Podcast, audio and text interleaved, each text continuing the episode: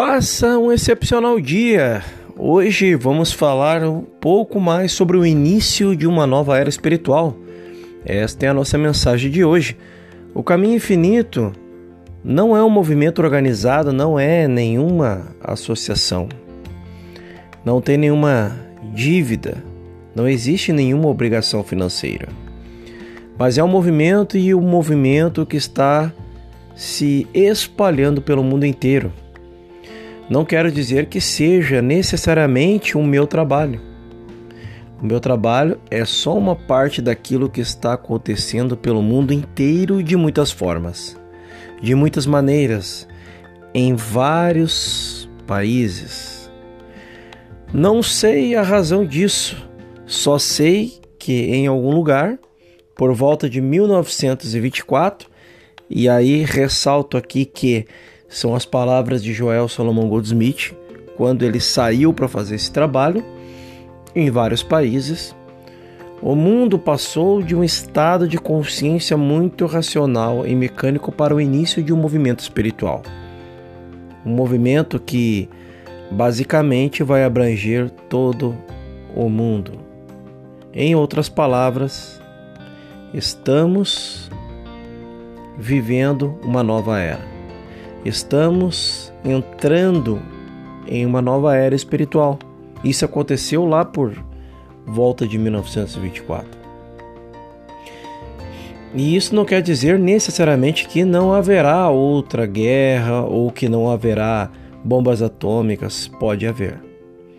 Tais coisas podem exterminar o pensamento materialístico do mundo Pode ser que a nova era espiritual seja fundada com remanescentes como aqueles que permaneceram depois do Holocausto. Nunca duvide que estamos no início de uma nova era espiritual. Estamos no início de uma nova era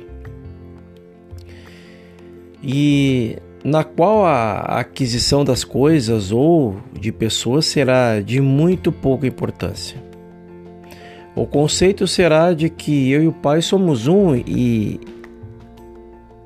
e onde quer que o lugar onde estou é chão sagrado. E portanto, bem onde estou, tudo o que o Pai tem é meu. Viverei aqui no meu sentido de perfeição e você ali viverá e ninguém invejará ou discutirá com outro. Há sinais de que esta era está definitivamente aqui. Com uma parte desta onda espiritual, digamos que eu, em meu caminho individual, vislumbrei um pouco disso e através disso atrai para mim aqueles que estavam prontos para esta exaust, exaust, uh, exaltação do Espírito neste exato tempo. Em muitas partes do mundo, no entanto, outros também captaram esta mesma onda do Espírito. Outros tiveram esta visão do Espírito e estão atraindo para si mesmos pequenos grupos e alguns, em alguns casos, grupos muito grandes. O que aconteceu é que não só o materialismo fracassou, mas a intelectualidade também. Vamos admitir que Deus existe, Deus é, e Deus é onipresente. Se nossos afazeres diários não estão manifestando a plenitude da harmonia, da saúde, da integridade, da felicidade, da paz e da alegria é só porque não penetramos ainda nesse poder espiritual. Falar ou ler sobre ele não vai adiantar. Falar sobre ele, ler sobre ele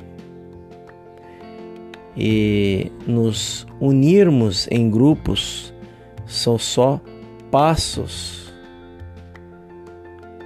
Então, notar. Temos que notar isso. Falar sobre ele, ler sobre ele eles e nos unirmos em grupos são só passos no caminho. Cada um de vocês deve fazer o que eu tive que fazer, provar isso, demonstrar isso, manifestar que Deus é e o que Deus está disponível aqui e agora. Há só um modo de se fazer isso. Primeiro, pelo reconhecimento de Deus como onipresente, o reconhecimento de Deus como a alma ou a consciência do seu ser e do meu ser. Segundo, pela confiança nele, por exemplo. Se não tiver alguma compra simples para fazer amanhã, em vez de sair de casa e dizer: Bem, tenho que comprar nesta loja, naquela loja, naquela outra, e espero não ter que continuar numa quarta ou quinta loja. Gaste alguns segundos para a percepção da presença desse poder espiritual. Sente-se por um momento em meditação, exatamente em meditação. Não pense em coisas materiais, mas pense na presença de Deus. E então, espere até sentir aquele clique, aquela pequena segurança da presença de Deus.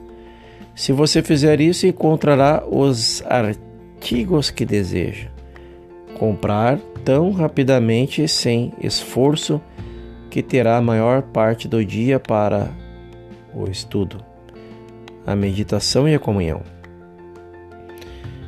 Com este método simples, toda a experiência da sua vida familiar, desde as coisas mais simples até as mais complexas, tornar-se-á fácil, pacífica e bem-sucedida. Você sabe que Deus é? Você diz que Deus é. Agora prove. Sente-se e sinta essa presença de Deus. Observe como ele vai à sua frente para tornar retos caminhos tortuosos. Observe como ele abre o caminho para tornar reto estes caminhos tortuosos. Observe como ele abre o caminho no trânsito para você.